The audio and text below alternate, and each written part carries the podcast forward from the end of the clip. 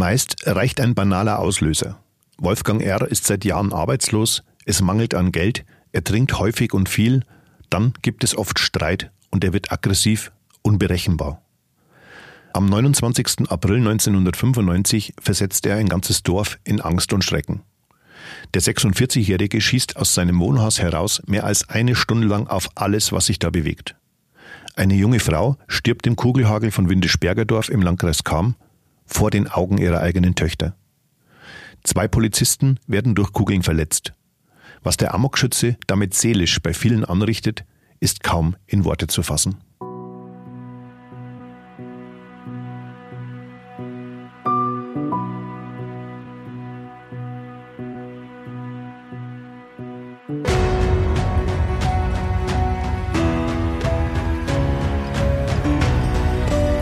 Spuren des Todes. Verbrechen in Ostbayern. Der True Crime Podcast der Mittelbayerischen Zeitung.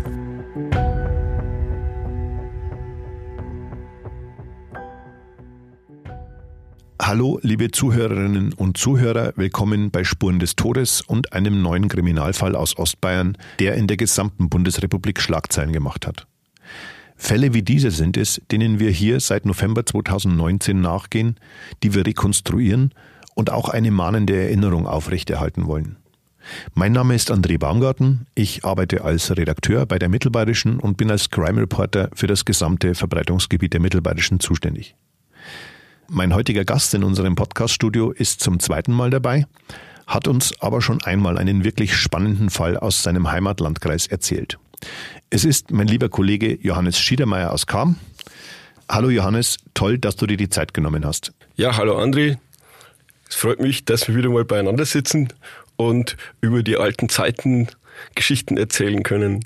Wir sprechen heute über einen Fall, der beispielhaft offenbart, dass manchmal ein ganz kleiner Funke ausreicht, um ein Pulverfass zur Explosion zu bringen. Eine unfassbare Tat, für die es bis heute keine plausible Erklärung gibt weil rationales Denken und Verständnis an die Grenzen des Fassbaren stoßen. Lange vor Erfurt 2002, Winnenden 2009 oder dem OEZ in München 2016 ist es ein kleiner Ortsteil von Cham im Bayerischen Wald, der 1995 in die Schlagzeilen kommt. Amok. Das heißt so viel wie in blinder Wut angreifen und töten. Und das trifft es sehr genau, was Wolfgang R. an diesem Tag getan hat. Am 29. April jährt sich diese Tat zum 25. Mal.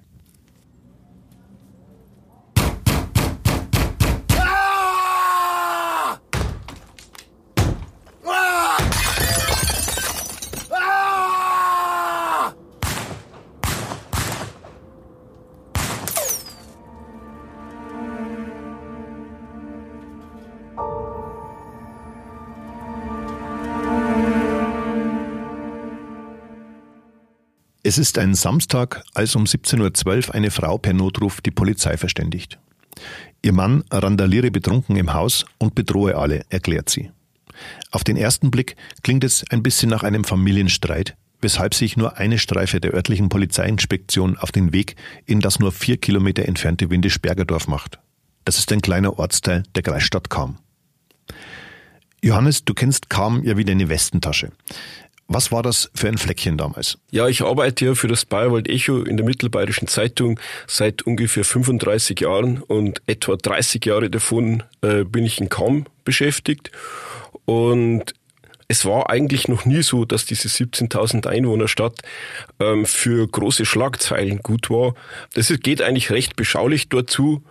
Am Anfang war es eigentlich so, dass sehr, sehr viele Leute ausgependelt sind. Das hat sich jetzt eingependelt und äh, wir haben immer mehr eigene Arbeitsplätze. Aber es ist immer noch so, dass wir also für die ganz großen Schlagzeilen sind wir eigentlich nicht zuständig. So die große Kriminalität findet bei uns nicht statt. Wir mhm. haben meistens so Geschichten wie Prügeleien vor der Diskothek. Also wir haben schon mal auch schwere Körperverletzungen. Aber also tatsächlich Mord oder Amokläufe gibt's bei uns zum Glück recht selten. Beschreib mir doch mal Windischbergerdorf ein bisschen. Wo liegt es genau und wie muss man sich das vorstellen? Windischbergerdorf ähm, hat also einen alten Ortskern, liegt ungefähr vier Kilometer außerhalb von Cham. Und, und um den Ortskern rum wie es halt so oft ist, hat es immer Baugebiete gegeben. Mhm. Es hat sich also jetzt etwas vergrößert. Es gibt auch dort den mitgrößten Arbeitgeber in Kaum, die Baufirma Redlinger die auch dazu beigetragen hat, dass dort äh, relativ viele Leute unterwegs sind. Aber es ist so auch ein bisschen am Waldrand gelegen, also ein typisches Bayerwalddorf eigentlich. Okay. Was die Beamten vor Ort erwartet, ahnen sie bei der Fahrt nach Windisch-Bergerdorf damals 1995 noch nicht. Dass seine Söhne noch schlafen, als er mit ihnen Brennholz machen will, macht Wolfgang R. an diesem Tag wütend. Als schließlich auch der Traktor nicht anspringt, verliert er die Kontrolle, wie so oft. Er tobt, beschimpft und demütigt seine Familie und verschwindet dann ins Wirtshaus. Du hast ja 1995 selbst über diesen Fall geschrieben und warst ja auch vor Ort. Wie hast du eigentlich damals davon erfahren? Ja, ich habe eigentlich zuerst gar nichts mitgekriegt, weil wir nicht angerufen wurden, äh, weil sofort eine Gefährdungslage vorlag. Nachdem die Beamten dort eingetroffen sind, ist ja sofort das Feuer eröffnet worden. Mhm. Das ist natürlich das Letzte, was angerufen wird, die Presse. Ich habe es aber dann ganz schnell gemerkt, weil es ist zuerst ein Polizeihubschrauber über mein Grundstück drüber geflogen und ich war gerade im Garten beschäftigt. Äh, und dann kam der zweite und spätestens da war mir klar, jetzt haben wir eine größere Lage irgendwo. Mhm. mhm. Und ich habe mich dann einfach auf gut Glück ins Auto gesetzt, weil ich mitgekriegt habe, dass die kreisen und bin äh, bis fast nach Windisch-Bergerdorf gekommen und dort war schon die erste Straßensperre. Okay. Was führte denn damals eigentlich zu dieser Eskalation der Gewalt?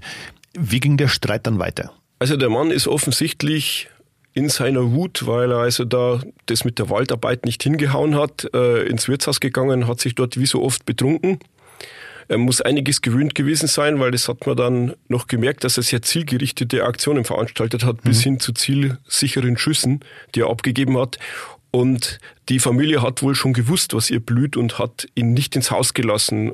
Und daraufhin hat er völlig durchgedreht, hat sich eine Axt geschnappt, hat die Fenster eingeschlagen, hat mit einem Traktor das Scheunentor niedergewalzt äh, und ist also ins Haus eingedrungen, äh, hat die zwei Söhne bedroht und verjagt und äh, die Mutter konnte noch einen Notruf an die Polizei absetzen, dass er also im Haus randaliert. Mhm. Und die zwei Eltern hat er im Haus eingesperrt. Das klingt alles nach einem randalierenden Mann, der sein Haus kurz und klein schlägt. Es entwickelt sich aber, du hast es gerade schon angedeutet, zu einem Fall, der deutschlandweit in die Nachrichten kommen wird. Ja, das ist halt den Beamten zum Verhängnis geworden, dass die Frau anruft und sagt, wir haben hier einen Familienstreit und mhm. mein Mann randaliert. Und das hat sich halt für die Polizei in einem ländlichen Bereich so angehört, als wenn jemand halt betrunken durchs Haus randaliert. Mhm. Es mhm. hat sich aber ganz schnell herausgestellt, dass es anders war. Und im Endeffekt hat es dem Polizisten das Leben gerettet, dass drei freilaufende Hunde im Garten waren, die er also rausgelassen hat. Und äh, als sie geläutet haben und mit ihm Kontakt aufnehmen wollten, hat er sofort rausgeschrien, ich schieße euch alle tot, ich erschieße euch. Und hat also nicht lang geredet, sondern durch die geschlossene Tür geschossen äh, und die Beamten knapp verfehlt. Okay. Und die haben dann den Rest vor der Schießerei praktisch hinter ihrem Polizeiauto in Deckung verbracht. Was dann passiert, sprengt die Vorstellungskraft noch ein bisschen mehr. Wolfgang R. zieht sich nämlich in die Wohnung im Dachgeschoss des Hauses zurück. Immer wieder taucht der 46-Jährige an einem der Fenster auf, zielt und drückt sofort ab.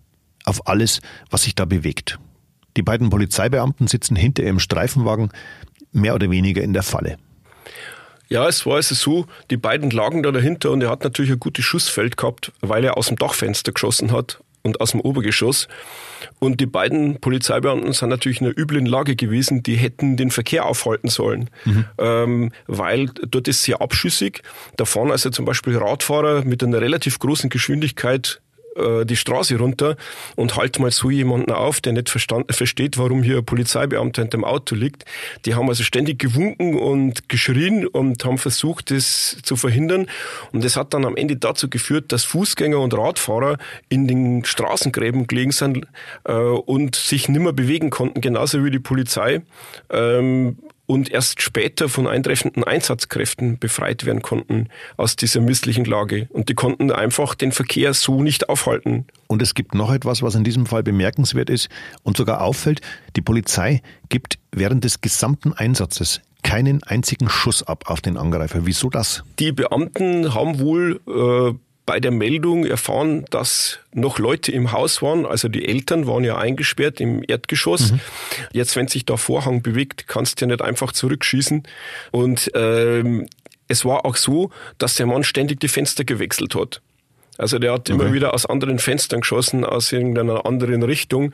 Und ähm, wenn du dann hinterm Fahrzeug liegst und dich im Endeffekt kaum nur vorschauen traust, kommst du zu spät. Der hält kurz die Waffe raus, schießt und verschwindet wieder. Mhm. mhm.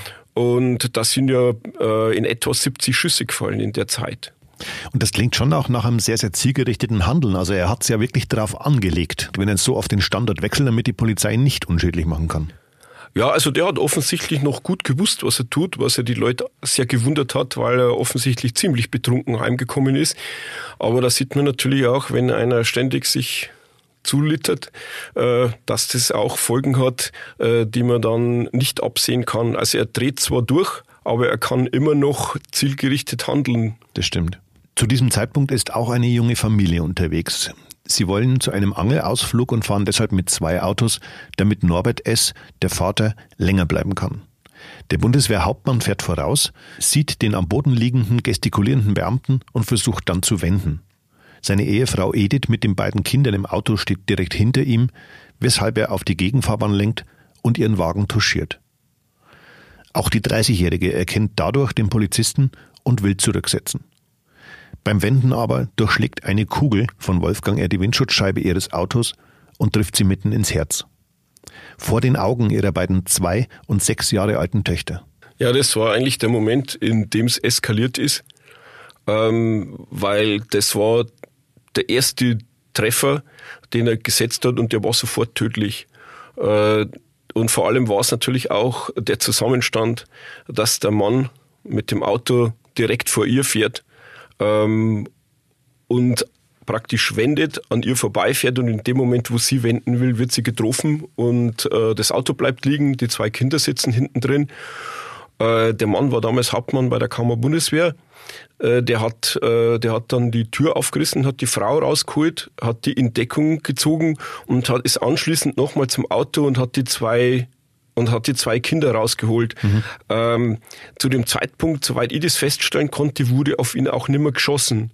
Okay. Sondern er hat also äh, die drei Leute aus dem Auto gebracht und das ist natürlich ein katastrophaler Umstand. Also, dass der Vater die tote Mutter aus dem Auto zieht und seine zwei Kinder noch hinten drin sitzen kann, das hat äh, also der Mann, der war wirklich psychisch völlig am Ende, auch noch Monate später. Wir haben noch eine Zeit lang Kontakt zu ihm gehabt. Okay. Ähm, also das verwindest du wahrscheinlich fürs Leben nicht. Und es ist eben genau so, wie du schon sagtest, für die Frau kam leider jede Hilfe zu spät, obwohl Notärzte sich vor Ort noch um sie bemüht hatten. Ich glaube, es ist auch ein Moment für den Amokschützen erreicht, wo er merkt, jetzt gibt es kein Zurück mehr, oder? Ja, das kann man jetzt im Nachhinein ganz schwer sagen, weil er hat ja vorher eigentlich schon den Tod von Leuten in Kauf genommen, mhm. indem er gezielt auf alles geschossen hat, äh, was sich bewegt hat. Und äh, diese Frau, die war halt zufällig sein erstes Opfer. Das hätte auch genauso gut ein Polizist sein können durch die Tür. Oder ein Radfahrer. Ähm, er hat, oder ein Radfahrer, der vorbeifährt, weil er hat ja gezielt wirklich auf alles geschossen. Mhm. Äh, und es sind eine Reihe von Leuten dabei, später kommen ja noch Polizisten dazu, äh, die sagen, das war so knapp, dass ich es gehört habe. Mhm.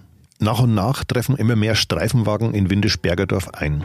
Aus der gesamten Oberpfalz werden damals die Kräfte mobilisiert. Darunter ist ein Streifenpolizist aus Regensburg, der seinen Mut fast mit dem eigenen Leben bezahlen muss. Mit seinem Streifenwagen fährt er direkt ins Visier des eiskalten Schützen, um Passanten mit seinem Fahrzeug als Schutzschild aus der Gefahrenzone zu bringen. Die hatten sich flach im Straßengraben gegenüber dem Haus in Deckung gebracht. Und das gelingt sogar. Mehrere Menschen schaffen es durch ihn aus dem Schussfeld von Wolfgang R. Als das Polizeiauto allerdings ein zweites Mal vor das Haus rollt, trifft der 46-jährige Amokschütze dann allerdings doch. Die Kugel durchschlägt die Windschutzscheibe und Teile des Geschosses treffen diesen mutigen Beamten ins Gesicht und am Kopf. Er erleidet am Ende einen Streifschuss und überlebt nach einer Notoperation. Du hast das ganze Jahr selbst miterlebt. Wie wirkte das auf dich? Bleibt sowas in Erinnerung? Ja, das ist natürlich schon was, was sehr in Erinnerung bleibt beim Reporter, weil wenn dich das jetzt nimmer mitnimmt, dann bist auch falsch am Platz. Also ich sage immer, Mitleid braucht keiner, aber Mitgefühl hat jeder verdient, weil Mitleid macht dich als Reporter fertig. Da würdest du es auf die Dauer auch nicht durchstehen, mhm. wenn du bei jedem Unfall Mitleid hättest. Ja, klar. Äh, und aber das Mitgefühl mit den Menschen, die dort betroffen waren, das war schon groß. Wir haben ja auch dann später äh, das Los der Familien noch berichtet, mhm. weil die konnten ja auch nichts dafür und sind also des Täters. übelst Genau, die, die Familie, Familie, des Täters. Des Täters. Mhm. Äh, die sind ja auch übelst betroffen gewesen mhm. dadurch und die sind auch weggezogen später. Also die wollten hier nicht mehr bleiben. Wie wirkte das damals auf dich? Kannst du dich in diese Situation noch reinversetzen? Also für mich war es natürlich auch eine Situation, wo ich kurz einmal äh, bereut habe, dass man immer die Nase ein bisschen vorn hat, mhm. ähm, weil ich habe natürlich ganz schnell mitgekriegt, dass der auf alles schießt, was sich bewegt. Und ich war dann ungefähr eineinhalb Stunden neben der Friedhofsmauer in Windisch-Bergerdorf auf dem Boden gelegen. Und ähm, die Fotos, die dann dort entstanden sind, die sind alle aus der Bodenlage, weil es hat keiner mehr gewagt, aufzustehen mhm. oder sich irgendwo zu zeigen, weil sofort drauf geschossen worden ist. Und zu diesem Ort bin ich ja auch nur dadurch gekommen, dass ich mich ausgekannt habe äh, und gewusst habe, man kann auch hinten über die Felder hinter einem Hügel bis zu diesem äh, Friedhof kommen und, äh, und dann bis zur Polizei. Also da war die Polizei schon vor Ort und dann bin ich dann praktisch von hinten mit dazugekommen und dadurch, dass mich die gut gekannt haben, haben die natürlich auch gewusst, dass hier kein Blödsinn passiert mhm. und ich durfte dann bleiben. Allerdings trotzdem auch sehr, sehr gefährlich, was du da gemacht hast. Würdest du das heute wieder tun, dich in eine solche Gefahr begeben? Ich habe ja damals nicht gewusst, also bis ich dann hinter dem Hügel vorkommen bin und die Schüsse gehört habe, und da wusste ich ja auch nicht, ob da jetzt gerade die Polizei schießt mhm. oder ob da, ob da irgendjemand anderer schießt.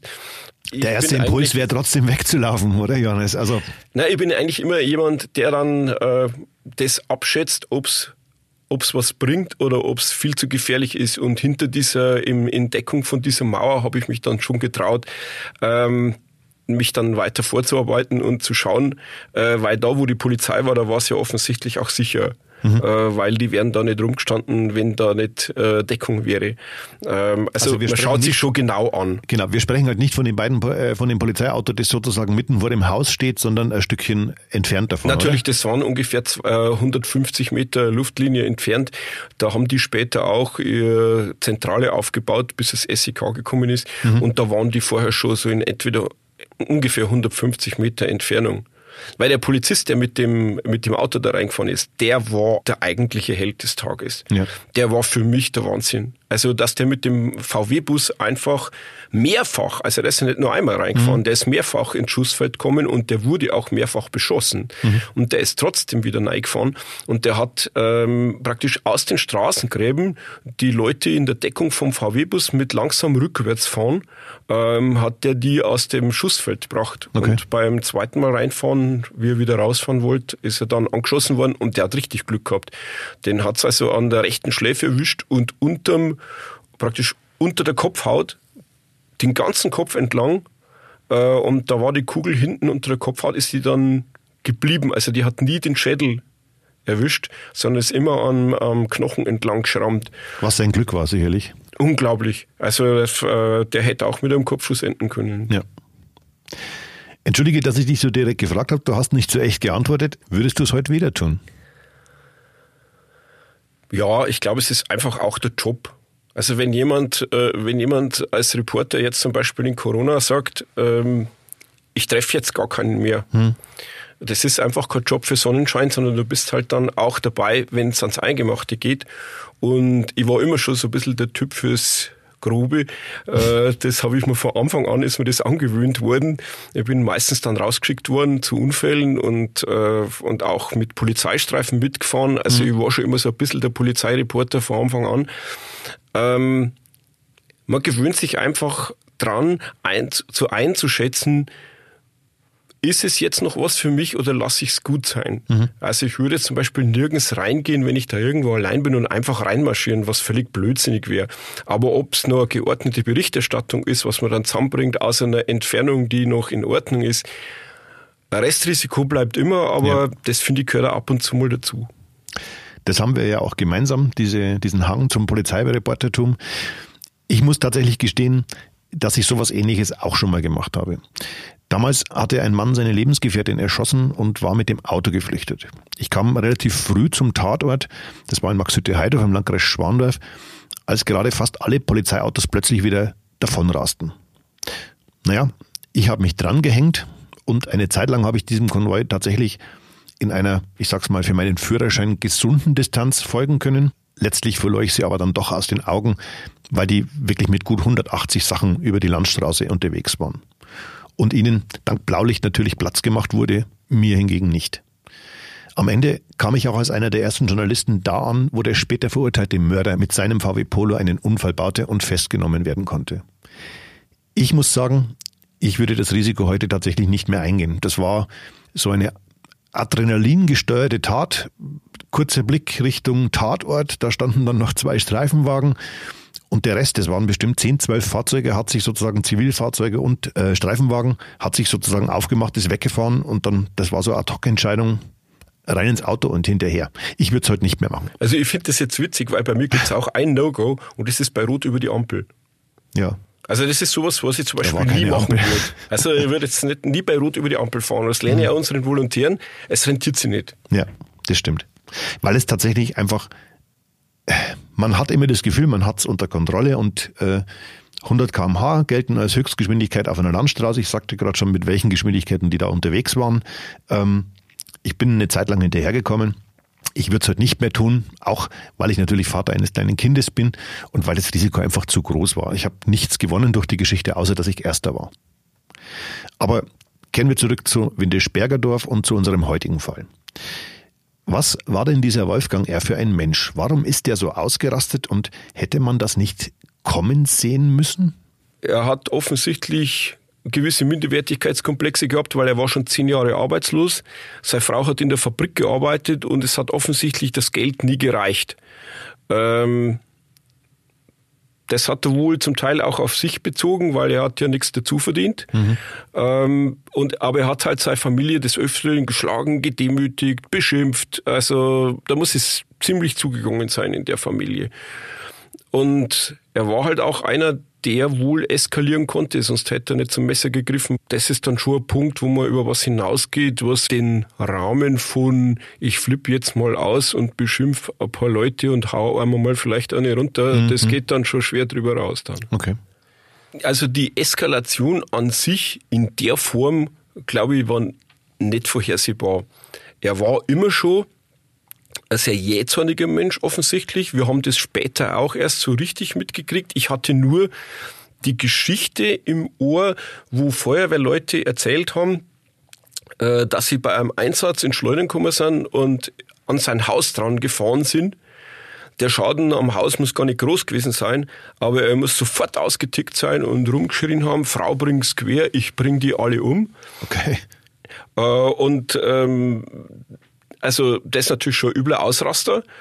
Damals hat es aber offensichtlich jetzt äh, keiner für wert gefunden, dann das Haus zu durchsuchen, ob da tatsächlich eine Waffe ist, weil ich sage jetzt mal, wenn sich einer regelmäßig betrinkt und dann anschließend in der Familie randaliert, wäre es vielleicht ein Versuch wert gewesen, weil da verlierst du ja auch deinen Waffenschein, beziehungsweise das Landratsamt zieht die Waffe ein, wenn sowas passiert. Mhm. Das ist offensichtlich nicht passiert, weil er hat die Waffe ja noch gehabt. Ähm, und er war ja vorbestraft äh, wegen einer Messerstecherei. Ich glaube, er war sogar im Gefängnis, gell? Ja, also er war äh, für Jahre im Gefängnis gesessen. Das muss schon was Übleres gewesen sein. Okay. Aber er hat sich eigentlich nie durch so direkte Übergriffe dann mehr ausgezeichnet. Mhm. Also, dass er direkt auf jemand losgegangen wäre. Also, die, die Konfrontation mit der Waffe, glaube ich, war für alle Beteiligten extrem überraschend. Also, er hat sozusagen mehr nach innen hineingewirkt in die Familie vermutlich, oder? Ja, also so wie wir das anschließend erfahren haben, auch bei den Pressekonferenzen, hat wohl die Familie ziemlich unter ihm gelitten. Du hast es gerade schon angedeutet, hätte man seine Gefährlichkeit erkennen können oder vielleicht sogar müssen? Mei, das ist im Nachhinein immer ganz schwer zu sagen. Jetzt im Nachhinein sagt natürlich jeder, naja, so wie sie der vorher aufgeführt hat, hätte man natürlich damit rechnen können, dass der durch die Tür schießt. Die zwei Polizisten, die vor der Tür gestanden sind, die haben damit überhaupt nicht gerechnet. Mhm. Also der war ja Polizei bekannt, aber damit haben die nicht gerechnet. Also die sind wirklich völlig fertig gewesen, auch später noch. Äh, und natürlich bist du als Landpolizist für solche Situationen auch nicht ausgebildet. Für Feuergefecht, äh, das sich über eine Stunde hinzieht, äh, wo 70 Schüsse fallen, ähm, das ist was, das war zur damaligen Zeit ein No-Go. Das muss man sich mal geben, das ist jetzt ein Vierteljahrhundert her.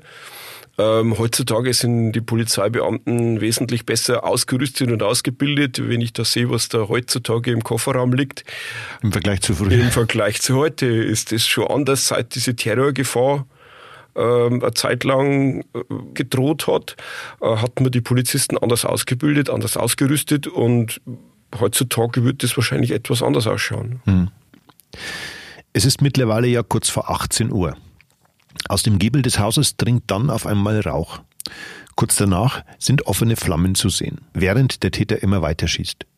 Erst mehr als eine Stunde nach dem Notruf gegen 18.30 Uhr dann verstummt das Kleinkalibergewehr.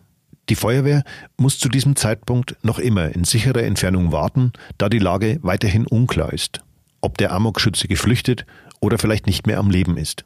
Ja, es war damals äh, für die Feuerwehr wirklich bitter. Die sind da in Kolonnen praktisch an den verschiedenen Ortseingängen gestanden und haben eigentlich darauf gewartet, das brennende Haus löschen zu dürfen.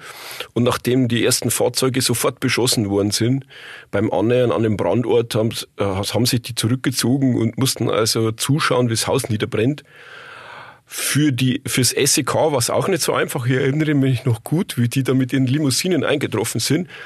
Und der Erste aussteigt und zu mir sagt, schieße da noch. Das war ein Schwab. Ja. Und der hat dann zu mir gesagt, schieße da noch. dann habe ich gesagt, nein, seit einiger Zeit nicht mehr. Und dann hat er mir erklärt, dass es schlecht ist, weil wenn er schießt, dann können sie ihn orten und dann zupfen wir den raus, hat er gesagt mhm. damals zu mir. Und so wird das ein langer Einsatz und das sollte er recht behalten. Also es hat, äh, es war dann im Endeffekt totenstill, man hat es einfach nur noch brennen hören. Mhm. Äh, das war alles, was man gehört hat. Rundum war nichts mehr. Das SEK hat sich vorbereitet auf den Zugriff ähm, und hat dann Pläne aus dem Landratsamt kommen lassen und die zwei Söhne haben auch äh, Lagepläne von den Zimmern gezeichnet. Mhm, mhm. äh, und da hat sich zum ersten Mal der Verdacht ergeben, er könnte sich in einer Zisterne im Keller versteckt haben, während es oben brennt. Okay. Und deswegen sind die davon ausgegangen, dass er den Brand auch überleben könnte. Mhm, mh, mh. Äh, und deswegen wurde auch später der Zugriff noch gestartet, als das Haus äh, nur noch eine Brandruine war. Mhm. Um 20 Uhr greift das Sondereinsatzkommando dann nämlich zu. Die Maschinenpistolen im Anschlag, schwer gesichert, ein Spürhund mit brandfesten Überschuhen und zwei sogar mit Atemschutzgeräten der Feuerwehr. Sie stürmen das Gebäude und durchsuchen es akribisch. Finden können sie Wolfgang R. allerdings nicht. Auch nicht in der Güllegrube oder im Hausbrunnen auf dem Grundstück, die als mögliche Verstecke gelten. Die Feuerwehr bekommt dann gegen 21 Uhr den Befehl zum Löschen. Unter Polizeischutz. In den beiden Drehleitern aus Kam und Furt im Wald stehen neben den ehrenamtlichen Feuerwehrleuten auch SEK-Einsatzkräfte mit der Maschinenpistole im Anschlag. Über dem Gebäude fliegen die Polizeihubschrauber mit Suchscheinwerfern eine richtig gespenstige Szenerie, oder Johannes? Ja, also das war natürlich etwas völlig Ungewohntes in diesem Ausmaß.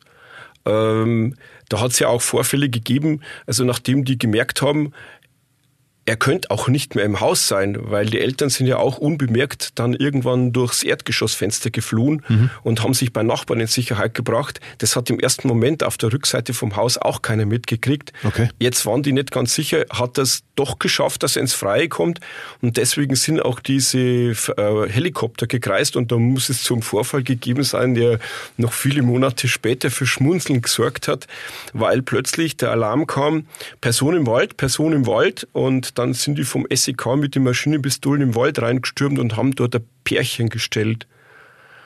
Also Verstehe. die haben bestimmt so schnell keinen Spaß mehr gehabt. Verstehe. Weil es war wahrscheinlich. Die waren nicht zum Pilze sammeln dort. Nein, die waren nicht zum Pilze sammeln dort. So haben es die SEKler wenigstens ja noch erzählt.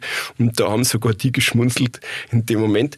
Und was also für die Anwohner ein ziemlicher Schreck in der, in der Nacht war, irgendwann so gegen zwei Uhr nachts hat sich das SEK entschlossen, die, die Häuser, die umliegenden durchzukämmen, okay. weil man nicht sicher sein konnte, ob er sich dort irgendwo versteckt hat. Und wenn es dann natürlich morgens in der Früh um zwei klingelt und du machst die Tür auf und es stehen da geschwärzte Typen draußen mit Maschinenpistole im Anschlag und sagen, sie möchten jetzt gerne dein Haus durchsuchen, ähm, das merkt man sich, glaube ich, auch eine ganze Weile. Das ist wahr.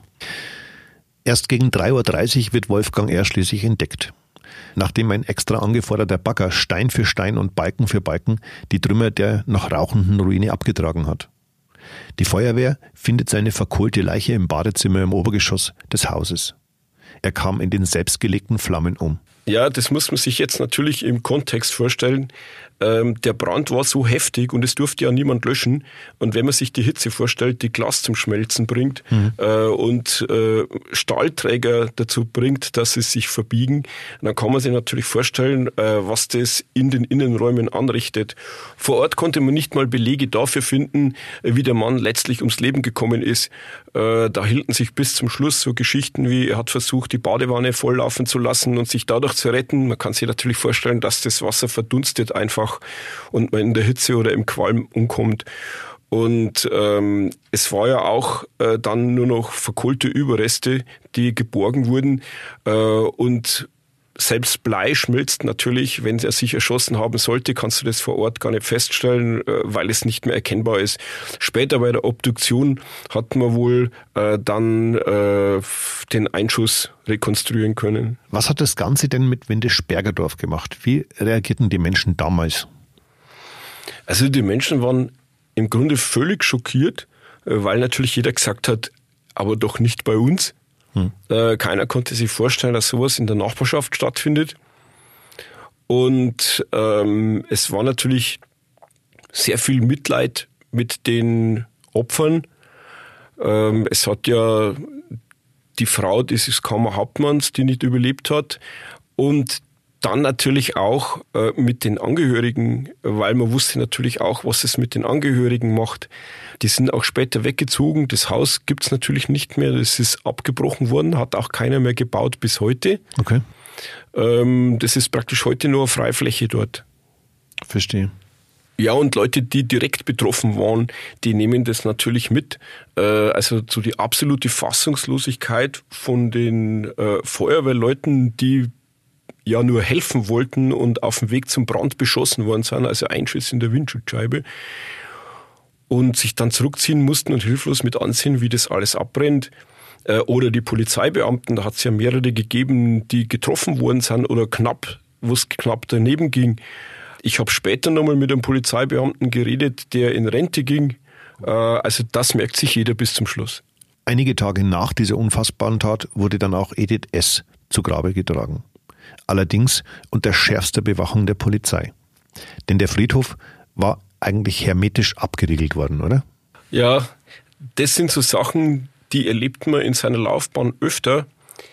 Ähm, das ist der Unterschied zwischen einem Lokalreporter und jemandem, der von außen einfach dazustößt TV-Reporter oder damals, was, was halt immer ganz berüchtigt ist, das sind die Jungs von irgendwelchen Sendern, äh, die einmal in ihrem Leben nach kaum kommen und dann für immer wieder gehen äh, und dort eine richtige Spur der Verwüstung zurücklassen, weil es weil sie einfach keinen Abstand kennen, weil es keine Gesetze gibt. Da wird durch Tatorte durchgetrampelt. Da habe ich in meinem Reporterleben schon so viel erlebt. Und das ist für, für jemanden, der vor Ort arbeitet und die Menschen kennt und genau weiß, jedes Wort, das ich schreibe, lesen die auch. Unvorstellbar, dass man sich so benehmen würde. Also die haben sich jetzt zum Beispiel bei dieser Beerdigung als Polizeibeamte verkleidet und wollten die Beerdigung filmen. Also das ist so weit weg von der Realität. Äh, und ich habe auch schon Sachen erlebt, dass also ein Reporter mit der Kamera über einen Gartenzaun gestiegen ist und mitten in die, äh, in die Spurensuche von einem Polizeihund nach einem okay. Mord reingetrampelt ist. Ähm, und da merkt man halt dann einfach, da geht es einfach nur darum, äh, den schnellen Sieg mit möglichst viel, äh, da muss möglichst viel Blut und Tod mit dabei sein ja. und dann zieht man sich wieder zurück, ähm, während wir halt mit den Folgen leben müssen. Der Pfarrer bei der Beerdigung von Edith S. fand damals sehr gute Worte.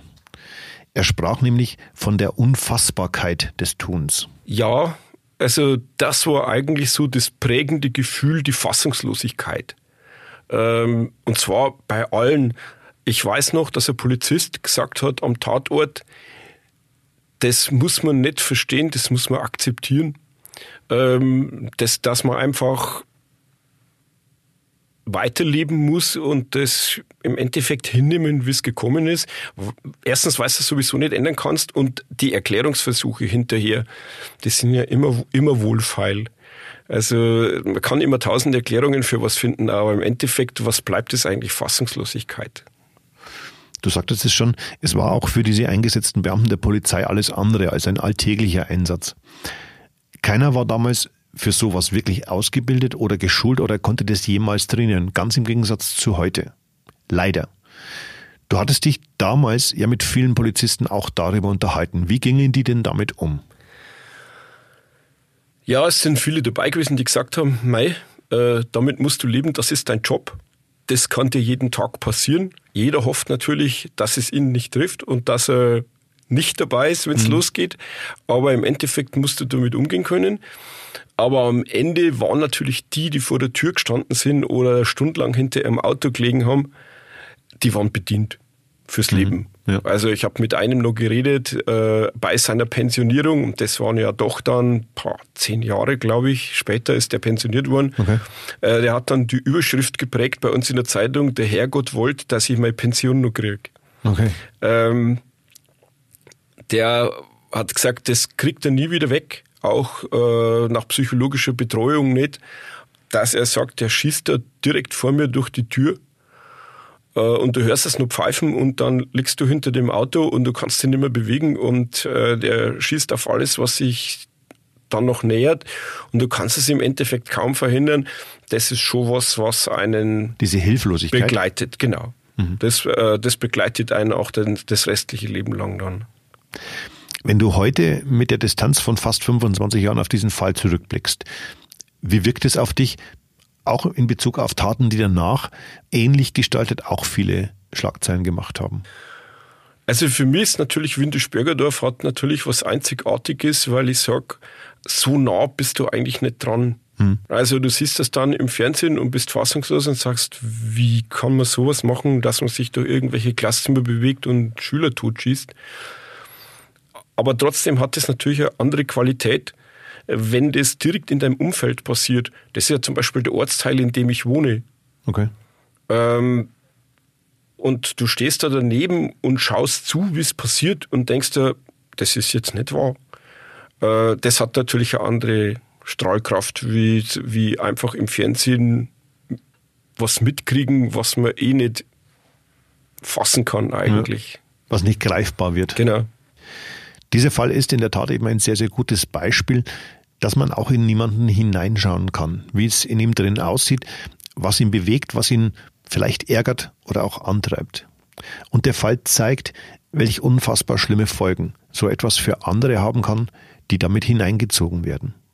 Willentlich durch einen Straftäter oder zumindestens, weil der das in Kauf nimmt durch sein Tun. Da hat mir das letzte Mal ein Polizist einen wunderbaren Erklärungsversuch mitgegeben, ähm, der auch ein bisschen zeigt, wie sich die Zeiten geändert haben. Ähm, ich weiß nicht, ob Sie es verfolgt haben, aber wir haben vor kurzem einen rechtsextremen Straftäter gehabt, der jetzt verurteilt worden ist, ähm, der im Keller bei der Oma gewohnt hat und dort versucht hat, sich eine Kalaschnikow zu bauen und im Darknet äh, Bilder gepostet hat, zum Beispiel vom Fußgängerüberweg 200 Meter von der Kammerpolizei entfernt, mhm. äh, Asylbewerber in den Rücken fotografiert und drunter geschrieben, töten oder nicht töten, das ist hier die Frage. Und äh, dadurch dann irgendwann aufgeflogen ist äh, und sich als äh, großer Macker bei der Feuerkriegsdivision in Deutschland aufgespielt hat. Da hat der Polizist zu mir gesagt, weißt du, früher war das ganz einfach. Da hat auch jedes Dorf seinen Deppen gehabt, mhm. den hast du gekannt. Dann bist du eben hingefahren, hast geklingelt, hast gesagt, wie ich weiß, dass du das letzte Mal mit dem Messer über den Dorfplatz gelaufen bist. Wenn du das nochmal machst, kriegst du gescheite Watschen und deiner Mama habe ich es auch gesagt. Und damit war der Fall meistens geregelt. Hm. Heute wohnen die in irgendwelchen Kellern und es ist nicht nur ein Dorfdepp, der dort wohnt, sondern die sind alle übers Netz zusammengeschaltet. Du kennst sie nicht mehr, du siehst sie nicht mehr und irgendwann kommt einer mit der Kalaschnikow aus der Tür und du sagst, wer ist das denn? Hm. Also du hast als Polizist, der dort lebt, eigentlich deine Täter gar nicht mehr im Blick.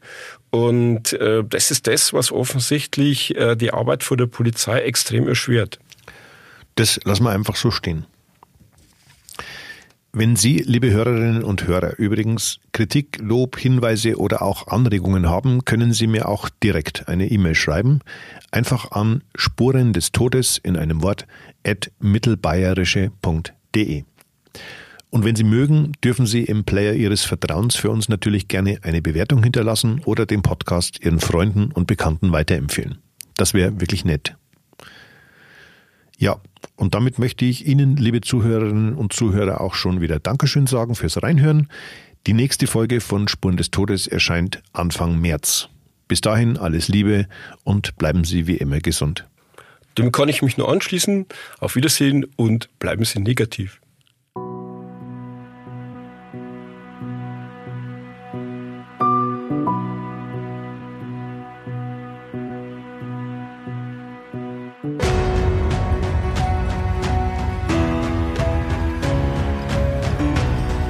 Spuren des Todes. Verbrechen in Ostbayern.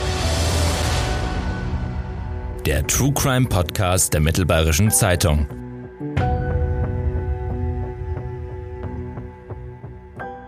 Dieser Podcast ist eine Produktion von Mittelbayerische Das Medienhaus. Idee, Produktion und Redaktion André Baumgarten.